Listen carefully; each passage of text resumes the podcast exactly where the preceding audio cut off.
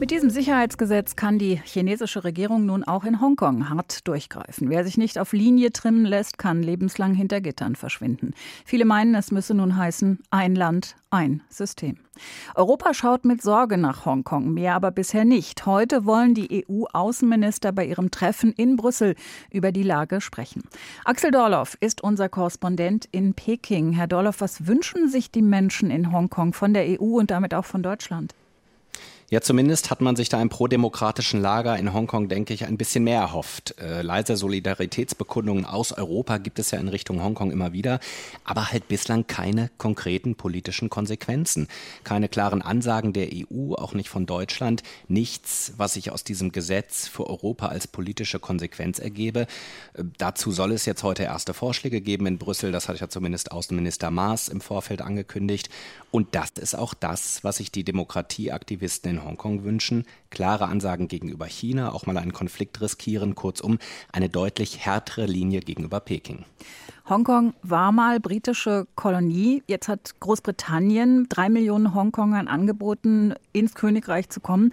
Wie attraktiv ist das? Werden viele das Angebot annehmen? Es gibt ja das Motto, das der kritische Hongkonger Medienunternehmer Jimmy Lai ausgegeben hat. Äh, kämpfen oder auswandern heißt das. Und so sehen es auch viele Hongkonger. Entweder man geht jetzt das Risiko ein, dass jeglicher Protest unter dem neuen Sicherheitsgesetz ganz schnell juristische Konsequenzen haben kann, oder man flüchtet sich erstmal ins Ausland. Einige Köpfe der prodemokratischen Bewegung haben das ja bereits getan, zum Beispiel Nathan Law. Er soll sich mittlerweile in Großbritannien aufhalten. Und diese Leute waren im vergangenen Jahr so im Blickfeld, dass sie schlicht Angst um ihre Freiheit, um ihre Sicherheit haben. Viele andere haben das als Zukunftsoption sicherlich mittel- oder langfristig auf dem Zettel. Aber die Hongkong-Identität, gerade der jungen Leute, ist so groß, dass viele ihre Stadt nicht aufgeben wollen, zumindest nicht zu diesem Zeitpunkt. Und wie reagiert Peking auf diese britische Initiative? Wie sehen die das? Die chinesische Führung reagiert so, wie sie eigentlich immer reagiert, wenn es um Reaktionen aus dem Ausland geht. London solle wissen, wo sein Platz ist und mit der Einmischung aufhören. Äh, das war die erste postwendende Reaktion auf die britische Initiative. Äh, die Proteste in Hongkong seien eine rein nationale Angelegenheit Chinas, hieß es. Äh, die chinesische Regierung sei äußerst unzufrieden mit der Art und Weise, in der sich die Briten zur Frage Hongkong äußerten. Das ist im Prinzip das, was grundsätzlich aus Peking kommt. Jede Einlassung aus dem Ausland die Hongkong betrifft, verletzt nach Ansicht äh, der Führung in Peking die nationale Souveränität Chinas. Da ist man nicht mal gesprächsbereit, weil es die anderen Länder schlicht nichts angehe. Zumindest sieht das so China. Schauen wir auf die wirtschaftliche Seite. Es gibt ja ein paar große Konzerne, Google, Facebook, Twitter, die haben schon angekündigt, nicht mehr mit den Behörden kooperieren zu wollen. Wie dramatisch sind die wirtschaftlichen Folgen also dieses neuen Sicherheitsgesetzes für Hongkong und am Ende dann auch für ganz China?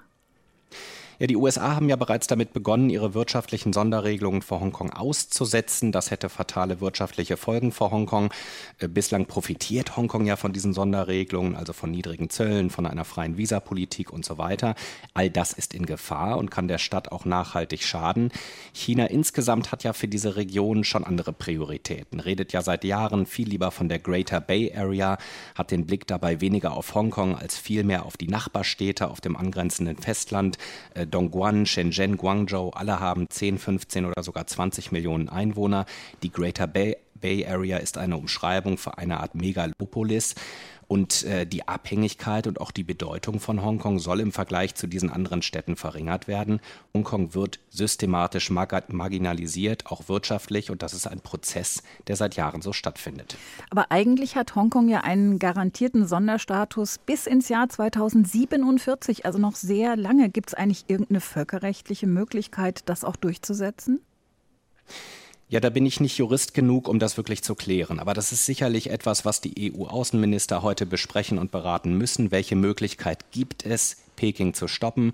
Äh, auch Bundespräsident Steinmeier hat ja bereits gesagt, China breche mit seinem Verhalten internationale Vereinbarungen. Äh, Hongkong lief schon vorher auf einen politischen und gesellschaftlichen und auch systemischen Endpunkt hin. Dieser ganze Prozess scheint sich jetzt nochmal zu beschleunigen. Unter diesen Bedingungen gibt es keinen Sonderstatus bis 2047. Im Moment sieht es eher danach aus, als sei das Experiment schon vorher zu Ende. Also Hongkong als eine Art Experiment für ein freies China. Dieses Projekt gibt es so nicht mehr.